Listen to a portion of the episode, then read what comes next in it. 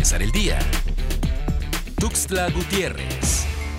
Autoridades de transporte plantean propuestas de solución ante la inconformidad que fue realizada por los usuarios con el alza del precio del pasaje y que desde el lunes tienen un bloqueo total de carretera entre los municipios de Pichucalco e Ixtacomitán y Solo Chiapa. Se estima que un total de 600 familias de la región se han visto afectadas por el aumento al pasaje.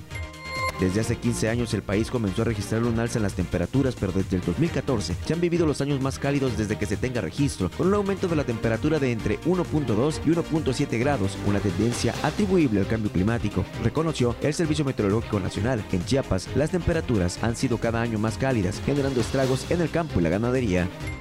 De acuerdo a la información vertida sobre la suspensión de la obra del Tren Maya, derivado de una demanda de amparo de una particular realizada en Campeche, el Fondo Nacional de Fomento al Turismo ha negado rotundamente la suspensión de dicha obra. No obstante, dieron a conocer que las comunidades indígenas de los pueblos Maya Peninsular y Chol, asentados en Campeche, obtuvieron una suspensión provisional por parte del Poder Judicial de la Federación para evitar la construcción del Tren Maya que arrancaría en Chiapas.